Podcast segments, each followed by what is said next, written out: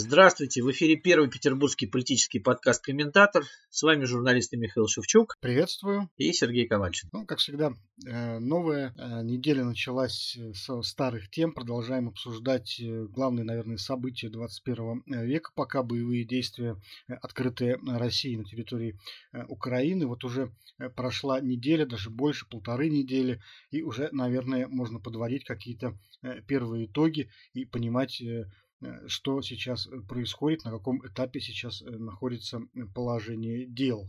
Карта боевых действий, которая каждый день публикуется, она, в общем, не сильно меняется, потому что никаких особых больших движений на линии фронта нет.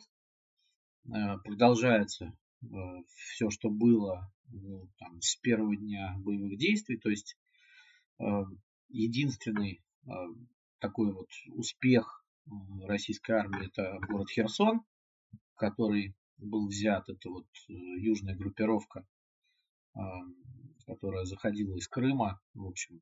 Но и то в этом городе каждый день практически идет такой перманентный Майдан. А в остальном, вот как практически, я еще смотрю периодически на карту боевых действий на Донбассе, так называемых ДНР, ЛНР.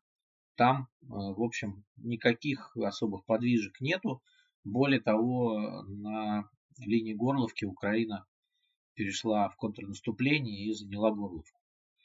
Вот. Э, выбить э, из вот этого укрепрайона э, части украинской армии не получается. И там идут вот такие вот позиционные бои. Периодически кто-то берет там чьи-то укрепления, кто-то отходит на заготовленные позиции. 8 лет, в общем, там окапывались, мы об этом уже говорили, поэтому там все довольно трудно. А, Мариуполь – это очень интересная история, потому что это город, который находится а, в непосредственной близости от э, ДНР. Ну, это фактически это Донецкая область. А, вот, э, если брать там по украинским административным историям. Это город, который растянут э, почти на 100 километров вдоль Черного моря. Это порт.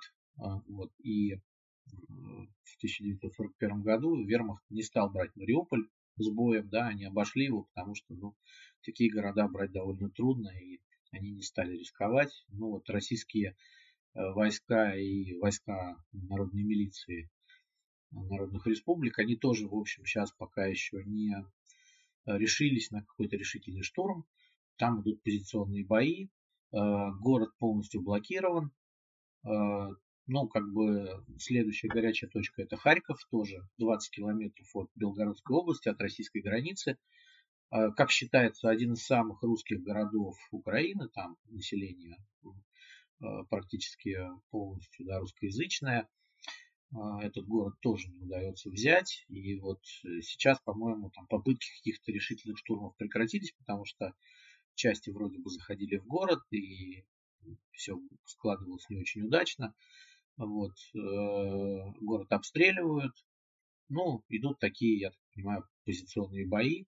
В Киеве та же самая история. Украина перешла в контрнаступление. И насколько там можно доверять украинской стороне и видео, которые они публикуют, а, они заняли поселок Гастамель, где знаменитый аэродром, где стояла вот эта Брия. И э, там планировался такой такая военная база, накопитель э, российского десанта. Вот, там шли очень ожесточенные бои. В остальном вот все то же самое, что и было. Никаких каких-то таких э, грандиозных успехов.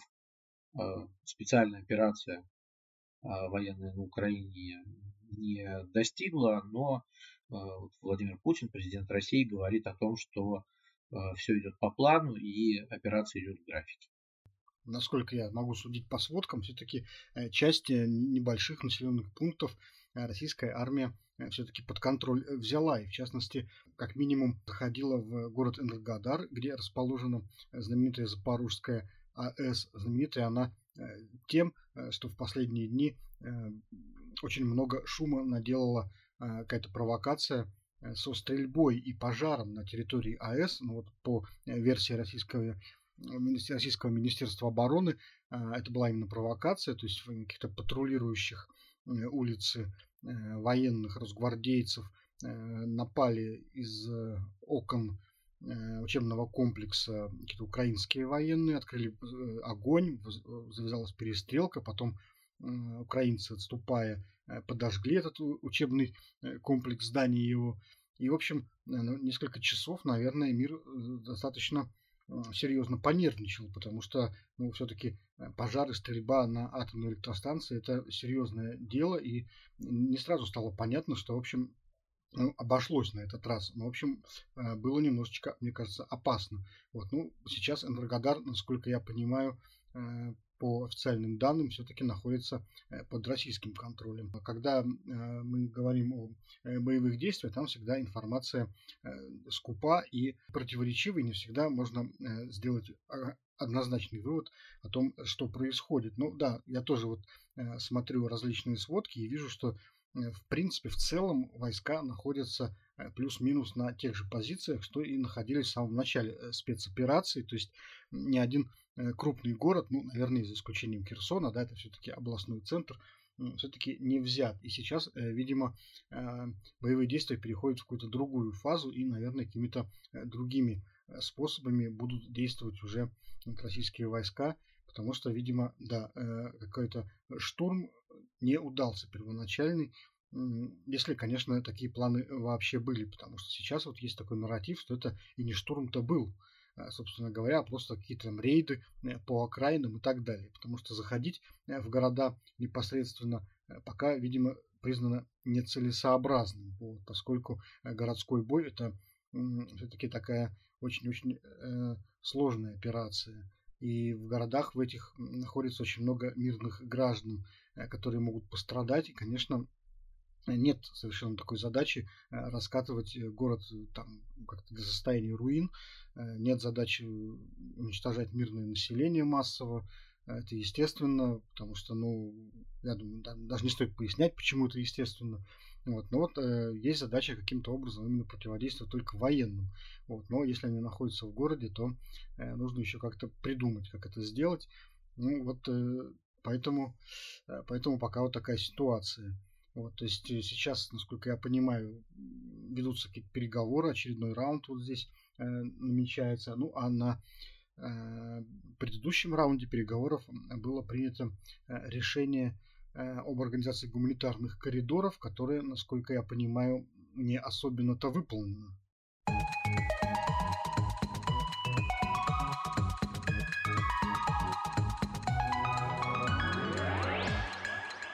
Ну да, там история с э, гуманитарными коридорами. Как раз вот э, перед э, началом второго раунда президент Украины Владимир Зеленский сказал, что в городах Харьков и Мариуполь назревает гуманитарная катастрофа, поэтому нужно сделать коридоры для массового выхода мирного населения из этих городов. А, и это единственное, о чем договорились переговорщики российские и украинские, которые вот в Беловежской пуще встречались там были переговоры, которые длились примерно два часа. И стороны, выйдя с переговоров, объявили о том, что э, в субботу будут организованы вот эти вот гуманитарные коридоры э, с 12 до 17 часов, и мирное население сможет организованно выйти э, или на своих автомобилях, или на автобусах в сторону там, Укра... Укра... центральной и западной Украины. Вот. Но, к сожалению, э, этого не случилось, хотя стороны говорили, российская сторона говорила, что она готова предоставить коридор, украинская сторона говорила, что она вот уже подготовила пункты, где людей будут организованно сажать в автобусы. А, ничего не получилось, никто не вышел, никто не выехал. А, стороны опять же обвиняют друг друга в э, нарушениях. То есть там на самом деле непонятно, что случилось. Как всегда, это вот боевые действия, там очень, очень трудно, не находясь на месте, определить, насколько стороны как бы рассказывают правду, но факт остается фактом, не случилось. Российская позиция э, заключается в том, что вот националисты, которые заняли э, эти города, обороняющиеся не разрешают мирным гражданам покинуть город под угрозой, видимо, расстрелов, убийств и так далее, но вот каким-то образом просто не дают этого сделать. Украинская сторона сказала, что э, не получилось, потому что российская сторона продолжала обстрел. Не знаю, что касается прекращения э, огня, но, насколько я понимаю, все-таки э, российская сторона очень была как минимум согласна и, в общем-то, даже настаивала на этих гуманитарных коридорах, и отсутствие этих, э, отсутствие этих коридоров э, вменялось в вину украинской власти. Вот. И я не очень понимаю, зачем, собственно говоря, э, могло им понадобиться обстреливать вот эти колонны беженцев. Нет ни одной причины, мне кажется, для того, чтобы это делать. Потому что, естественно, это была бы сразу ну, просто на весь мир на весь мир катастрофа такая, да, это расстрел мирных людей. Это, конечно, никому, наверное, не нужно. И я не думаю, что какая-то вот э, семья там с детьми, чтобы она сидела вот в этом осажденном городе, в подвалах, под бомбежками и не хотела э, выехать э, куда-то там ну, в то место, куда, где, где, где не стреляют, да, в это очень трудно поверить. Вот, и по какой-то причине, тем не менее, у мирных этих людей не получается выехать. Кто им этого не дает сделать? Ну, здесь вопрос такой, позиции э, сторон, собственно говоря, вот мы озвучили. А как обстоит дело на самом э, деле, в реальности, ну, э, мы не можем знать. Но, тем не менее, факт остается фактом. Вот эти города осажденные, они находятся сейчас в, в таком состоянии, что они наполнены вот мирными гражданами. Да, и жертвы среди них, конечно, необходимо минимизировать. И, в общем, вот такая вот история. То есть вот россияне утверждают, что это националисты, э, прикрываются этими людьми э, как живым щитом. Вот. Ну, вот такая вот военная э, коллизия. Наверное, тоже когда-то потом будут люди выяснять, кто здесь, в общем-то, был прав. Ну, к сожалению, жертвы среди мирного населения, очевидно, продолжится к большому прискорбию. Их уже достаточно много. Уже вот, управление Верховного комиссара по правам человека ООН Э, насчитывает э, более миллиона беженцев и э, не менее там 250, если не ошибаюсь, по последним данным, уже сейчас уже больше погибших, и при этом только то, что удалось задокументировать. То есть, скорее всего, жертвы гораздо больше, говорят в ООН. По состоянию на вечер субботы э, миллион двести беженцев. И все эти люди, в общем, понимаешь, они стараются же сбежать. Вот мы знаем из э, городов, где ведутся боевые действия, люди э, на поездах, на машинах всегда стараются уехать на запад Украины, чтобы оттуда перебраться куда-то в Польшу, видимо, в Венгрию, в Румынию, потому что, ну, это естественное желание людей. Вот. И то, что кто-то остается вот в заблокированных городах, это, наверное, все-таки плохо очень. Э, но с другой стороны, понимаешь, э, с другой стороны, конечно, хотя какая-то здесь может быть другая сторона, да, мирное население, в принципе, не должно становиться жертвой войны. Это всегда очень плохо, всегда никакой другой стороны здесь, наверное, быть не может. Но так или иначе, факт пока в том, что из гуманитарных коридоров ничего, к сожалению, не вышло. И сейчас ситуация, в общем, такая напряженная достаточно с, с этим вот, никаких уже там представителей ОБСЕ и прочего там нет, насколько я понимаю, все уже покинули зону боевых действий. И сейчас, кстати, все там шутят на, по, по поводу того, что там уехали не заплатив. Вот. Но мне кажется, что вот в условиях э, военных действий это, э, наверное, не самое страшное, что может э, случиться.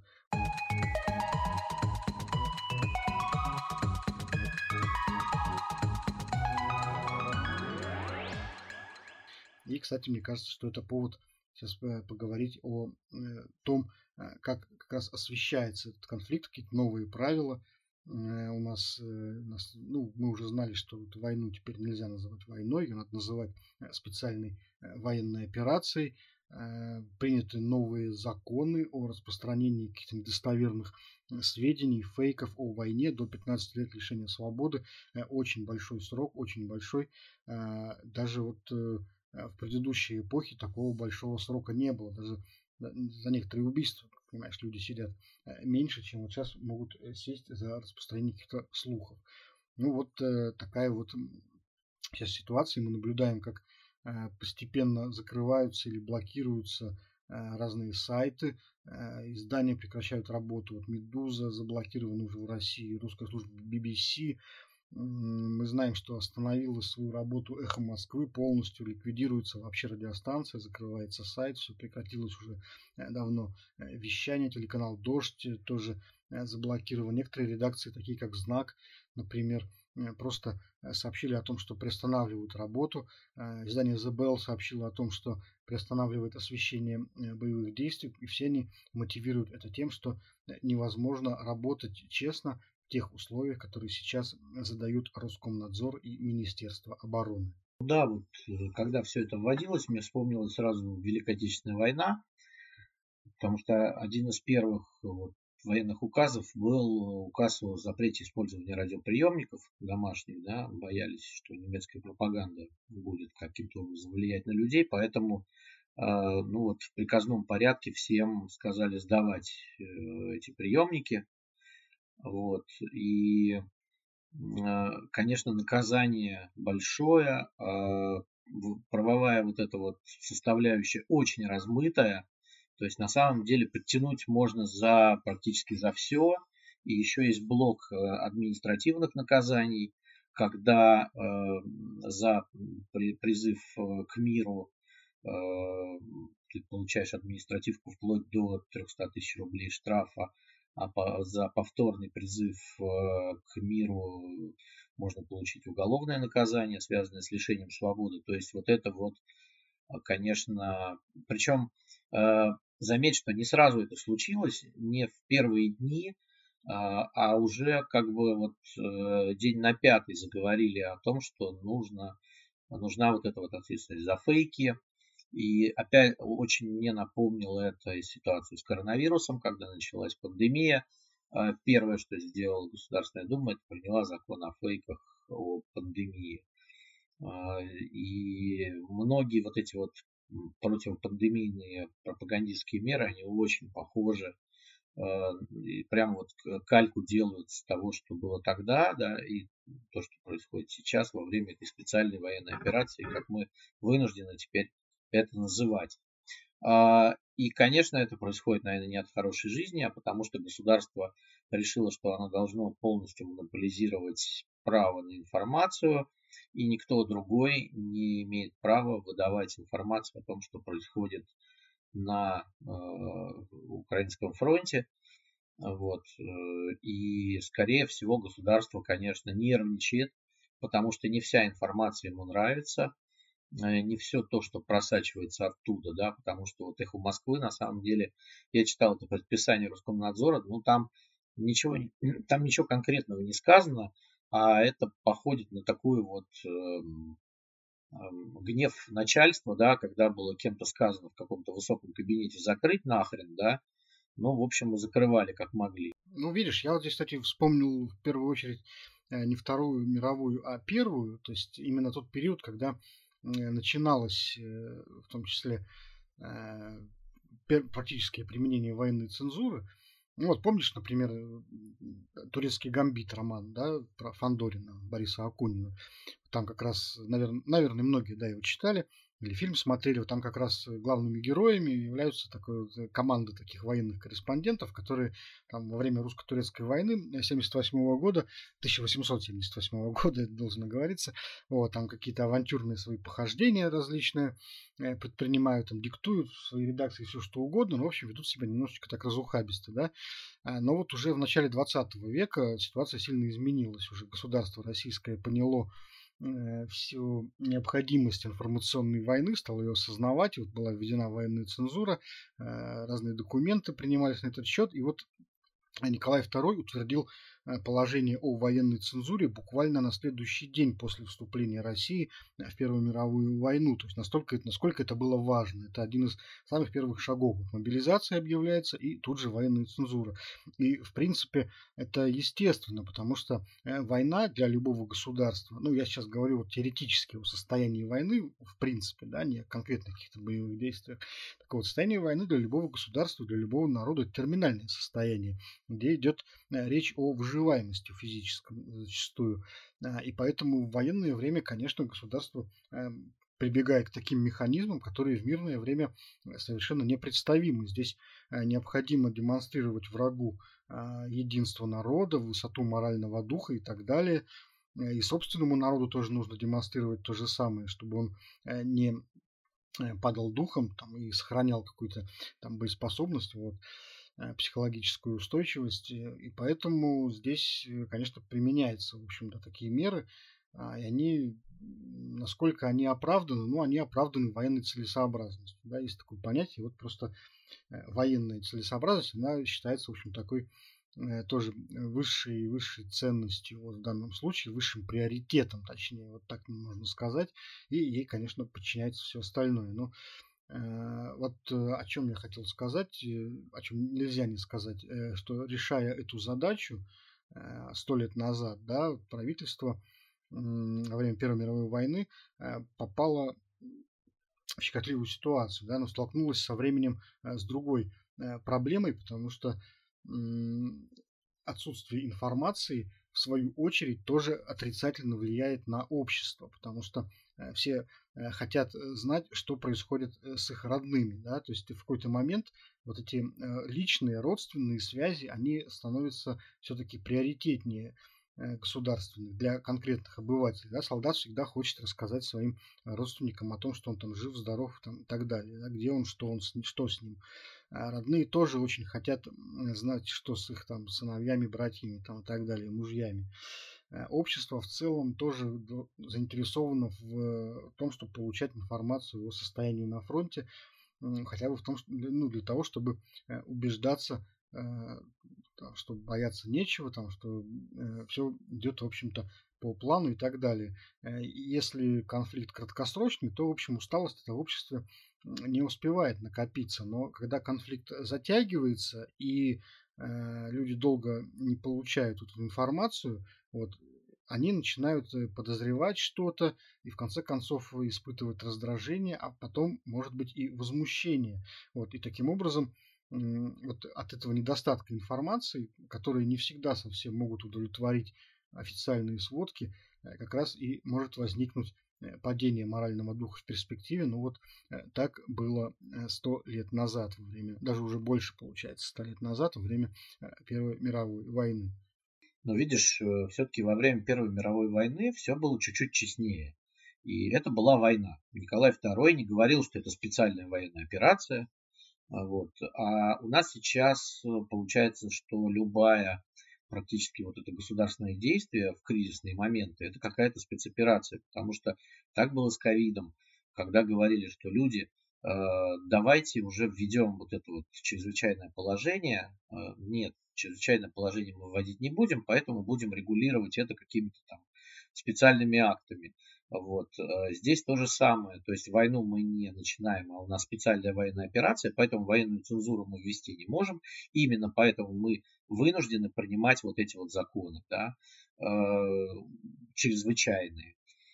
Вот. И государство все время, когда оно э, что-то делает чрезвычайное, оно все время принимает вот эти вот, вот вот эти законы, которые уничтож... Э, не уничтожают, а они ужесточают э, нашу жизнь и, скорее всего, э, как, даже когда закончится специальная военная операция, дай бог, что побыстрее, да, вот, никому нельзя желать э, сильного продолжения войны, я думаю, что все это останется, да, и все вот эти законы, скорее всего, будут продолжать действовать и дальше, и вряд ли мы увидим во время правления Владимира Путина, во всяком случае, здесь работу легальную Москвы, Медузы, иностранных телекомпаний, которые ушли, и очень-очень многих СМИ, к которым мы привыкли за последнее время. Ну, это да, это скорее всего так. Я тоже, в общем-то, в этом практически уверен, э, что вот медиа-ландшафт, э, к которому э, мы действительно привыкли за последние годы, он изменился уже, наверное, бесповоротно. И есть ощущение, что даже после того, как э, горячая фаза конфликта э, закончится, большинство редакций, которые сейчас заблокированы или закрыты или остановлены, уже не вернутся в прежний режим, уже даже технически будет очень сложно это сделать. Аудитория отвыкает от СМИ, сотрудники разбегаются куда-то в разные места, и, в общем, очень трудно все это восстановить. Но, конечно, желание государства не говорить о потерях, не говорить о пленных, оно, в общем-то, объяснимо. Это действительно подрывает моральный дух людей. Я помню, что опять-таки вот в 2014 году англичане первое время пытались публиковать даже поименные списки жертв в первые дни. Потом их стало очень много, но в первые дни они пытались, и Э, эти списки стали очень быстро занимать целые развороты газет, там по два-три разворота, вот, мелким шрифтом шли эти фамилии, и на общество это оказывало такое очень оглушительное, э, оглушительное воздействие, потому что вот это визуально воспринимается очень тяжело, да, даже если ты, не знаю, там 100 фамилий просто напечатаешь мелким шрифтом в газете, это будет восприниматься как такой просто огромный мартиролог, да, и это страшно просто. А, вот, а в данном случае общество э, не должно э, бояться этого, э, вот этих жертв, как ни странно. Вот. Ну и поэтому о них не говорят. Но, как я уже говорю, это еще и, еще и другую проблему еще несет с собой. То есть, если информация идет только сверху вниз, а снизу вверх она не идет, а, собственно говоря, именно для этого-то СМИ и нужны. Именно поэтому они существуют, и они вот там рассказывают о всяких там житейских историях и так далее. Э, то есть то, за что их, собственно говоря, закрывают э, сейчас и блокируют. Вот. Э, но это же обратная связь, понимаешь? Вот обратная связь, так сказать, фронта и тыла, власти и народа. Потому что не только собственно говоря, солдаты, военнослужащие являются вот участниками большого политического события, но и народ в тылу, который тоже Э, ждет, э, что там произойдет, смотрит на это, у него есть какие-то настроения. Эти настроения нужно э, понимать, улавливать. И если они изменяются, то как-то на них реагировать, корректировать что-то. А вот в условиях недостатка информации и сама власть, получается, полноценную обратную связь наладить не может. И в случае, если настроения в обществе меняются, а как мы помним, это именно тогда произошло, да, за несколько лет войны, Э, очень сильно изменились настроения в обществе. Вот власть э, не смогла отреагировать э, на это вовремя, и хорошим дело, в общем-то, не закончилось. Вот. Но это, конечно, зависит от того, какой характер принимают боевые действия и какую сторону развиваются события. Но, в общем, в случае, если конфликт затягивается, то, конечно, здесь дефицит информации уже начинает играть такую злую шутку с властями и, в общем, провоцирует провоцирует раздражение вот, общественное. Ну, вот так было, по крайней мере, э, раньше. Вот. Ну да, это как вот знаменитая поговорка, что победы много отцов, а поражение это сирота. Вот, поэтому, ну и плюс еще добавлю, что на Украине, с которой вот у нас специальная военная операция, там объявлено военное положение, и автоматически работает военная цензура. И заметь, что мы, кстати, тоже, с, э, даже если мы э, начнем читать украинские источники, то мы тоже там не увидим, особенно, честно говоря, а, информации там про потери и военнопленных. Вот про это там тоже не, рас, не рассказывают, что, в общем-то, опять-таки вполне оправдано вот по изложенным уже выше причинам. То есть, ну вот, к сожалению, да, к сожалению, вот мы не можем толком оперировать э, какой-то информацией, потому что э, настоящей реальной информации э, ну, мы просто не имеем возможности какой-то получить. У нас есть, смотри, у нас есть непреложный факт, что боевые действия длятся уже вторую неделю, и они не имеют тенденции к прекращению, так скажем. Да? Ни одна из сторон не одержала и не одерживает пока решающую военную победу. Вот это, это, мне кажется, главный непреложный факт, потому что на самом деле я убежден, что Россия рассчитывала на Блицкрик, и она его не получила.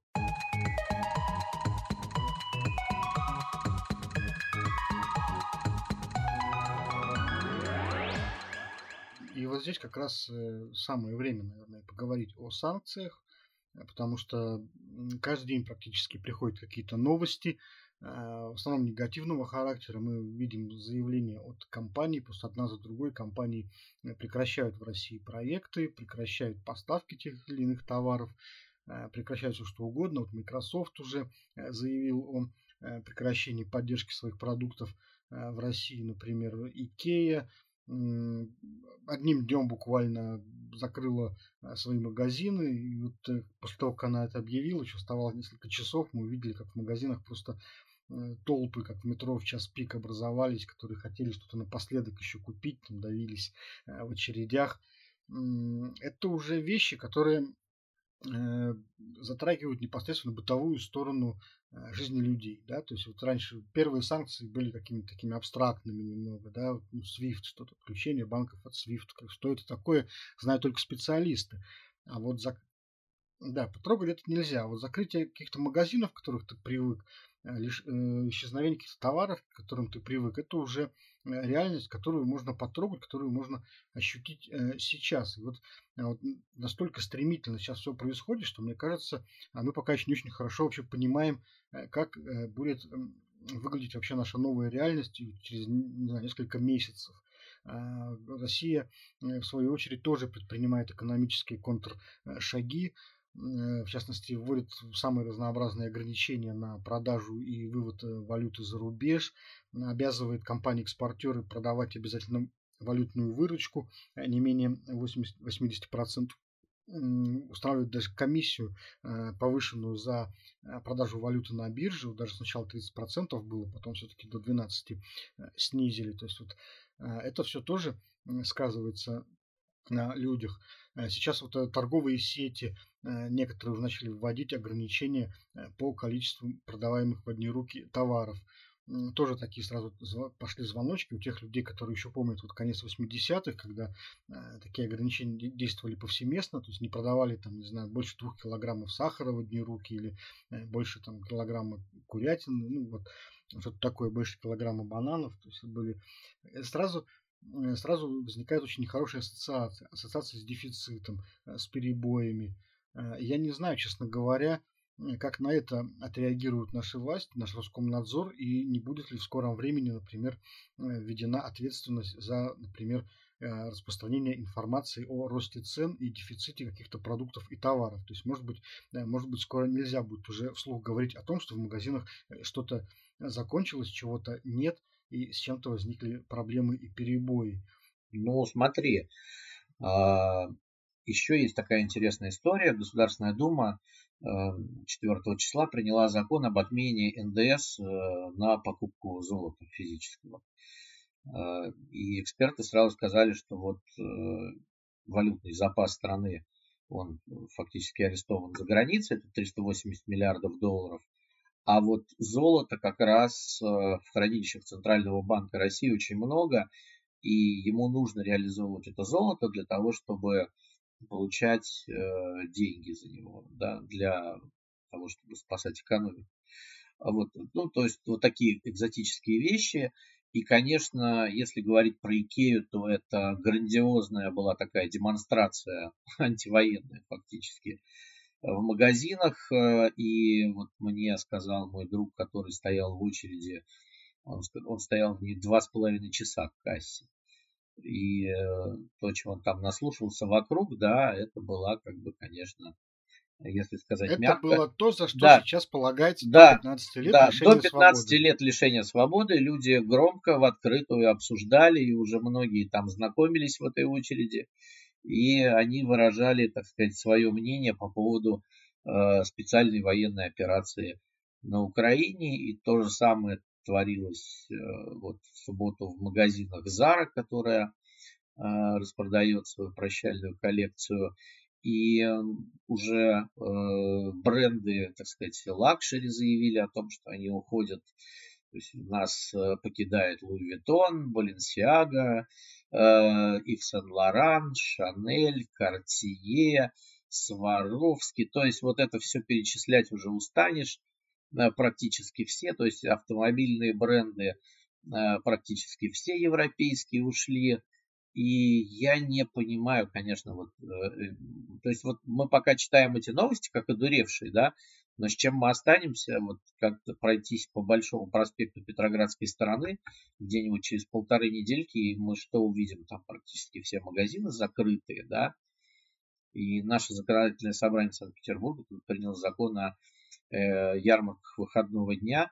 Э, и когда там один единорос говорил, что ну неужели мы там на улице будем труселями и носками торговать, на что депутат, коммунист Ирина Иванова сказала ему, что время такое наступает, что придется и, и, в общем, и вот этим заполнять как-то э, спрос на товары народного потребления.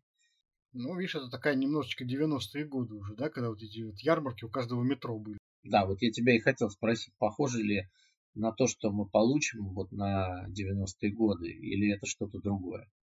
Ну, мы можем получить не только на похожесть на 90-е годы, но опять-таки вот там на 20-е годы, когда вот сразу после революции как раз э, в городах ну, чуть ли не на каждой площади организовывались такие стихийные рынки. Люди, которым э, нечего было есть, несли на продажу все, что могли предложить. То есть такой был огромный блошиный рынок э, практически повсеместно.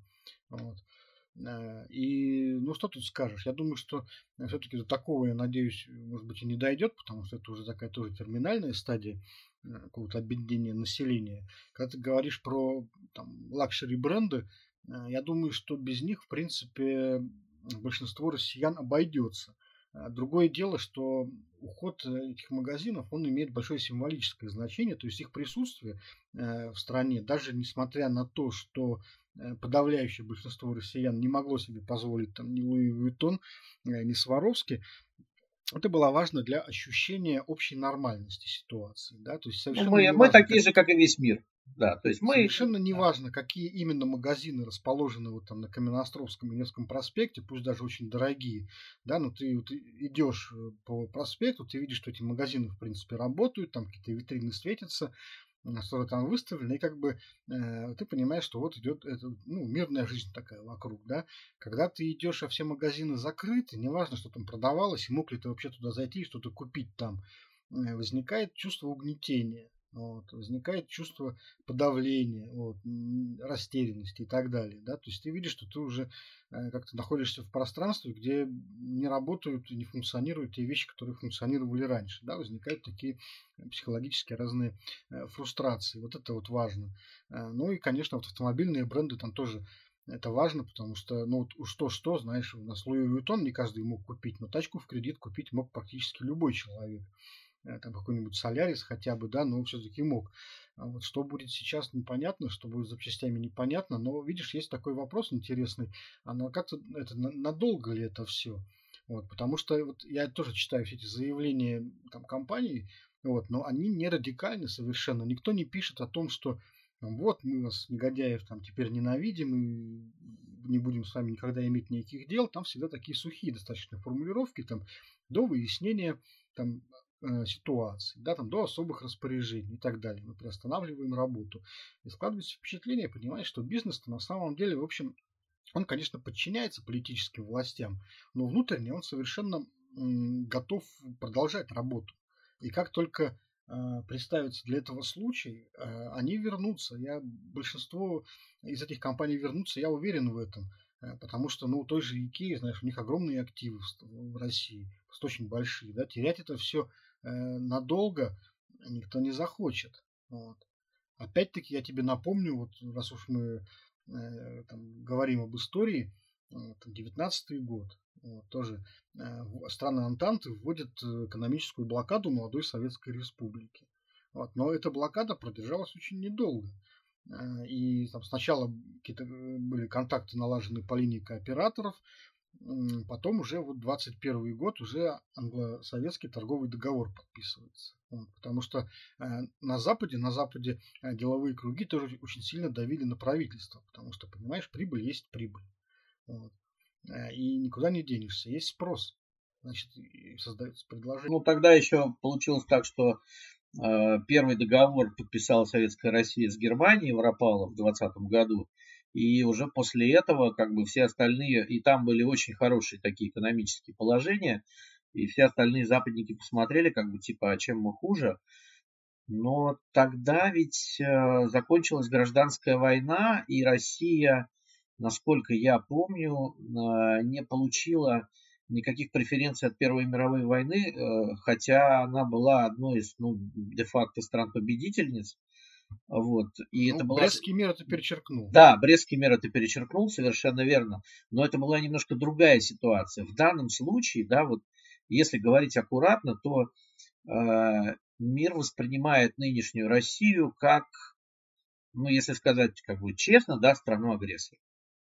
Вот. И поэтому, именно поэтому происходят все вот эти вот экономические санкции, вот эти вот вещи, массовый уход брендов, там массовый отказ от покупки российских энергоресурсов, трудности с переводами денег, заморозка стабфонда и беспрецедентные санкции в адрес Центрального банка, что было, по-моему, только с Ираном и Северной Кореей до этого. А, мне кажется, что быстро эта история не закончится. То есть вот если, конечно, каким-то образом вот эта ситуация разошьется и а, разошьется как бы цивилизованно, то тогда, наверное, я думаю, бренды вернутся первыми, конечно же. Безусловно, я с тобой согласен. Вот. Но что касается санкций, то вот эта история будет надолго. И э, многих, э, многих это будет останавливать. Вот. Может быть, там компанию там, крупную, автомобильную, luxury это не остановит какую-то, но очень многих, потому что, заметь, одним из первых э, об уходе объявил H&M. Это бренд дешевой одежды шведской. Э, и, в принципе, не об уходе, а при остановке, но они закрыли магазины очень быстро. Э, и вот за, за этим уже потянулось как бы все остальное. То есть вот э, вплоть до того, что от нас ушли Booking.com, Airbnb, вот ты сказал про Microsoft. То есть они прямо, прямо вот косяком уходили. И это была демонстративная история такая для того, чтобы нам показать, что вот мы понимаем, кто вы такие, да, и, и вот вам. То есть мы отключаем вас просто от цивилизации. Ну, давай согласимся с тем, что это средство давления. Да, да, безусловно. Вот. И второе, что я хочу отметить, то, что ты уже упомянул, то действительно тот торговый договор, он стал возможен только по окончанию гражданской войны. То есть условием для восстановления торговых отношений все-таки э, является э, прекращение э, боевых действий, то есть достижение мира, то есть политическое условие здесь должно состояться. Вот на каких условиях этот мир будет заключен, когда он наступит. Вот это принципиально важно сейчас э, для бизнеса, чтобы понимать, как вообще потом выстраивать отношения с Россией. Потому что очень многое здесь зависит от свободы валютных операций в стране. Естественно, все поставки сейчас фактически будут прекращены из-за рубежа, поскольку фактически введен запрет на рас, ну, на, на валютные операции. На, да, на валютные операции. То есть мы, по большому счету, ни одна российская компания сейчас не может толком э, расплачиваться с зарубежными поставщиками ну, ни за что. Э, это э, очень серьезная история, и мне все-таки кажется, что российское правительство через некоторое время должно пойти на какие-то послабления в этой области, поскольку ну, у нас не только ведь, понимаешь, Луи Вуитон. Это вот если так э, говорить, там, не знаю, для там, широкого круга обывателей, да, там, и э, изображать дело так, что вот от нас уходят только те компании, которые, в принципе, и так были не особо нужны, тогда да, э, но есть огромное количество поставок, э, про которые, в общем, никто даже не задумывается. Э, там, допустим, семенной фонд э, у нас во многом закупается за рубежом. И если продолжать эту вот строгую валютную политику, то по большому счету мы можем столкнуться с нехваткой просто э, э, продовольствия, да, семян для посадок, да, для каких-то, для сева. Вот. Э, и я думаю, что вот эти вещи, они учитываются в правительстве, они не могут не учитываться. Я не совсем уверен, что удастся быстро заместить все эти источники какими-то контрактами с другими странами. Есть у них эти источники, сколько это будет стоить. Сейчас очень многие говорят о том, что нам там Китай поможет, вот, но есть ли у Китая достаточно ресурсов, сможем ли мы создать э, такой э, спрос, который заинтересует э, китайцев, да, платежеспособный спрос, э, это большой вопрос, честно говоря, э, пока что. В общем, с точки зрения экономики, как бы не э, храбрилось э, российское правительство, как бы не храбрились наши власти, полностью исключить страну из там, международных экономических цепочек нельзя. Вот, это чревато большими проблемами в среднесрочной перспективе. Вот, поэтому я все-таки считаю, что это будет важный фактор, который повлияет в том числе и на достижение э, мира. Э, людям нужна, нужна какая-то э, жизнь более-менее похожая на ту жизнь, которую они вели, потому что иначе возникает вопрос, собственно говоря, а для чего это? То есть в чем заключается общественный договор? Какой плюс мы получаем от всех тягот и лишений? Но я думаю, что окончательно мы еще сейчас не представляем масштабов происходящего и последствий э, вот этих, этих санкций. Я думаю, что они будут только через 2-3 недели ясны. Собственно говоря, я сейчас э, повторяю мнение э, известного миллиардера Олега Дерипаски, который на Красноярском экономическом форуме озвучил такую довольно паническую позицию. Он заявил, что вот нас ждет тяжелейший, как он сказал, жесточайший кризис примерно на три года минимум – как он, он предложил 1998 год умножить втрое. Те люди, которые помнят э, дефолт 98 года, они э, понимают, о чем идет речь, когда экономика страны фактически буквально там в два дня просто рухнула в какие-то катастрофические совершенно пучины. Ну да, и можно понять Дерипаску, потому что ну, формально он сейчас не имеет отношения компании N+, но я думаю, что э, все понимают, что ему как бы не, не чужды эти проблемы. Э, он один из самых крупных э, экспортеров алюминия. Э, также большие проблемы у компании Северсталь, на которую тоже наложены санкции, на, и на Алексея Мордашова, и на Алишера Усманова, Металл Инвест, да, то есть арестованы их яхты даже в Средиземном море. А, вот. И очень это все, конечно, просто вот э, через 2-3 недели, э, ну, как бы такое впечатление, что Запад поставил цель, чтобы российская экономика, экономическая жизнь просто замерла. Это, это безусловно, это безусловно, с этим трудно не согласиться. Это действительно э, средство давления, это средство принуждения к миру, выражаясь вот, э, терминологии Кремля. Вот, э, мы помним, что именно эту фразу замечательную изобрели в 2008 году э, во время военной операции в Южной Осетии. А, да и в Грузии, я бы сказал, потому что там на территории Грузии шли военные действия. И вот сейчас, собственно говоря, Запад старается сделать то же самое. То есть вот как-то поставить Владимира Путина в такую позицию, когда ему самому Э, будет нужно э, заключение какого-то мира, чтобы он был в этом заинтересован. Вот что. Ну, кстати, и напоследок я бы хотел задать тебе такой вопрос, вот раз ты заговорил об олигархах, об арестах их э, яхт, вилл, особняков и так далее. Ну, тут очевидно, что Запад рассчитывает на то, что на то, что элиты сейчас экономически в первую очередь как-то склонятся на сторону Э, достижения мира и начнут как-то влиять на Владимира Путина и, в общем, в каком-то смысле э, отшатнуться от него. И, э, ну, не буду употреблять термин предательство, но, скажем так, начнут уговаривать его как-то нажать на тормоз немного, да? Вот как ты думаешь, это адекватные надежды или нет? То есть можно ли таким образом вот через элиты, да, через лишение их материальных активов Э, добиться э, воздействия на Владимира Путина. Ну, Владимир Путин у нас не любит давление, это мы знаем, да, и под топот ног решение редко когда принимает, но здесь ситуация особая. И тот список э, российских предпринимателей, которые уже высказались против специальной военной операции, ну, даже вот компания Лукойл, которая старается никогда особо публично в политику не вылезать, да, но у которой есть свои лоббисты, депутаты и сенаторы. Вот. И это была именно э, пресс-релиз от руководства компании, да, а не частное мнение там Вагита Аликперов. И это, опять же, тот же самый Дерипаска, который очень лояльный человек. И, э, и не только, да, Альфа-групп высказалась, э, постепенно капитаны российского бизнеса начинают что-то говорить. Другой вопрос, а, на что и насколько у них хватит яиц. Вот в этом, вот тут у меня начинаются большие сомнения, потому что э, не для того Владимир Путин растил этот скудный садик, э, чтобы потом э, опуститься до того, чтобы они ему что-то там советовали. Потому что у него была закрытая встреча с ними, он им, видимо, обозначил позицию, и там разные утечки есть, и говорят, что вы теперь не будете зарабатывать, а будете отдавать долги родине.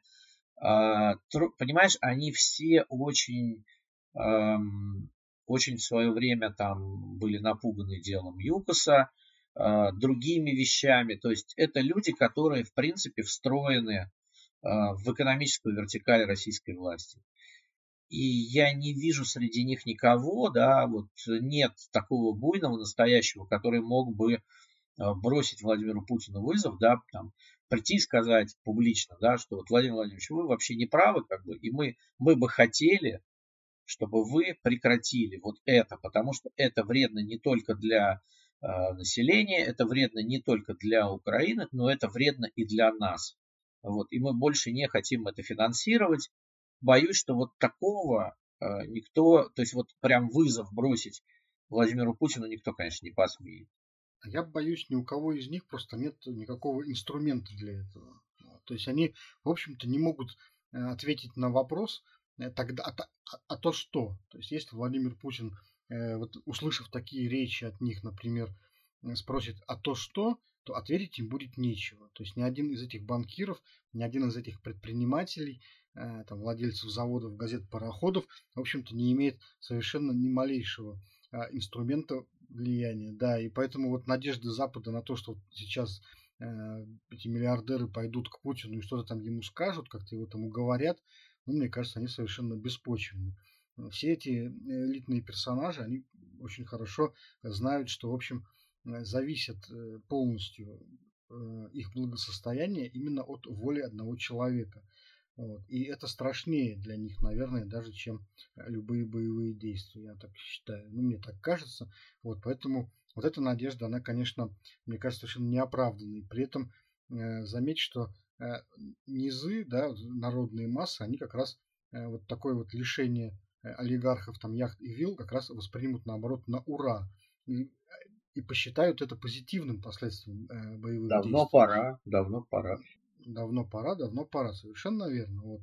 Нечего им там. Но, с другой стороны, вот как ты, я уже завершая тему, хочу заметить, что вот на фразу, что Э, о том, что родине нужно отдавать долги, э, все-таки можно возразить тем, что долги надо отдавать с чего-то. Вот, то есть сначала надо заработать, а потом с этих э, прибылей что-то там отдавать. Если зарабатывать будет не на чем, то, собственно говоря, и долги отдавать будет просто-напросто нечем. Вот. Ну, на этом, наверное, мы закончим свой очередной выпуск. И, как всегда, попрощаемся с вами на неделю. С вами были Сергей Ковальченко и Михаил Шевчук. Да, до свидания. До свидания.